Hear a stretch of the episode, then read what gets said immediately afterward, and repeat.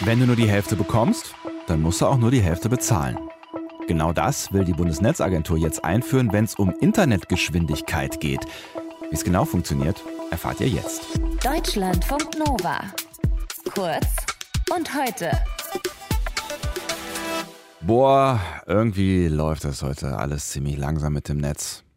Ist ein Gefühl, das kennt vermutlich jede und jeder von euch. Und wenn ihr das öfter mal habt, dieses Gefühl, euer Internet ist lahm, dann äh, besteht da möglicherweise Handlungsbedarf und dann habt ihr mehrere Möglichkeiten. Ihr könnt die WLAN-Verbindung checken, also mal schauen, ob euer Router so geil steht, ob es da irgendwie vielleicht bessere Möglichkeiten gibt. Vielleicht stört auch das WLAN vom Nachbarn euren Empfang, kann man mit ein paar Einstellungen auch was dran ändern.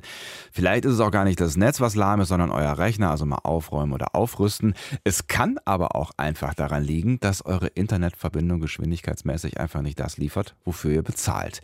Wenn bei eurem Vertrag 50 Mbit drinstehen, heißt das nämlich lange noch nicht, dass ihr auch 50 Mbit bekommt. Findet die Bundesnetzagentur doof und will deshalb in Zukunft da den Verbraucherschutz stärken. Deutschlandfunk Nova Netzreporter Konstantin Köhler, was heißt denn das konkret? Ja, du hast das Szenario beschrieben. Mein Internet ist deutlich langsamer, als ich bestellt habe und mein Internetprovider unternimmt nichts, trotz Aufforderungen, was also tun. Früher konnten wir praktisch gar nichts machen, am ersten noch auf die Möglichkeit warten zu kündigen, was je nach Vertrag dann bis zu zwei Jahre lang gedauert hat. Hm.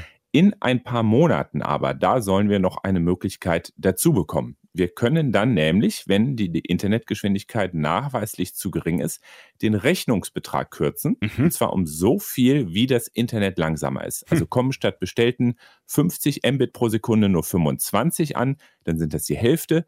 Dann müsste ich statt eigentlich 30 Euro auch nur noch 15 Euro pro Monat bezahlen. Okay, das klingt tatsächlich erstmal ziemlich pragmatisch und es klingt tatsächlich auch nach mehr Verbraucherschutz. Jetzt muss ich das nur nachweisen irgendwie, ne? Wie denn?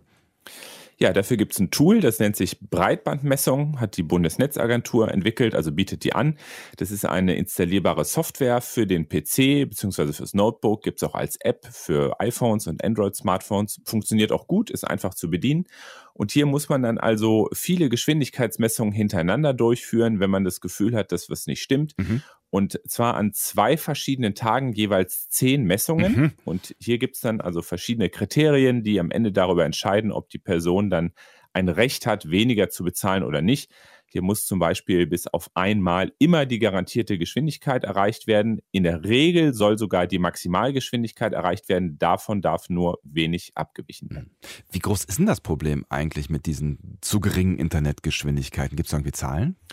Ja, die Bundesnetzagentur veröffentlicht die jedes Jahr. Die aktuelle Messung äh, läuft noch ein paar Wochen, deshalb äh, gelten die aktuellen Zahlen bis September 2020, also vergangenes Jahr. Mhm.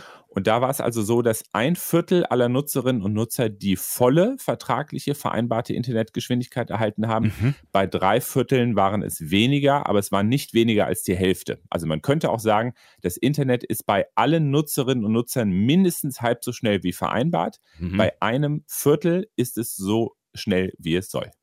Diese Zahlen, die gelten jetzt vermutlich ähm, ja so für Festnetz, also DSL, Kabel, Glasfaser, sowas, ne? Ja, genau. Hm, wie sieht es mit dem Mobilfunk aus?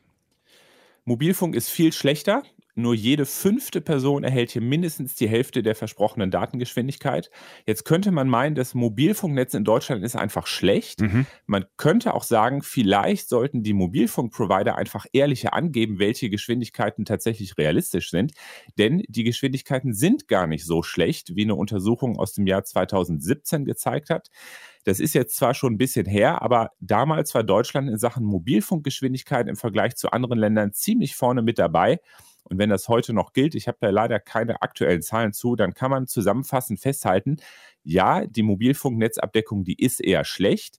Die Mobilfunkgeschwindigkeiten sind dagegen eher gut, mhm. wenn man denn dann generell Empfang hat. Mhm. Und äh, drittens, die im Vertrag angegebenen Mobilfunkgeschwindigkeiten, die sind in der Regel viel zu hoch angegeben.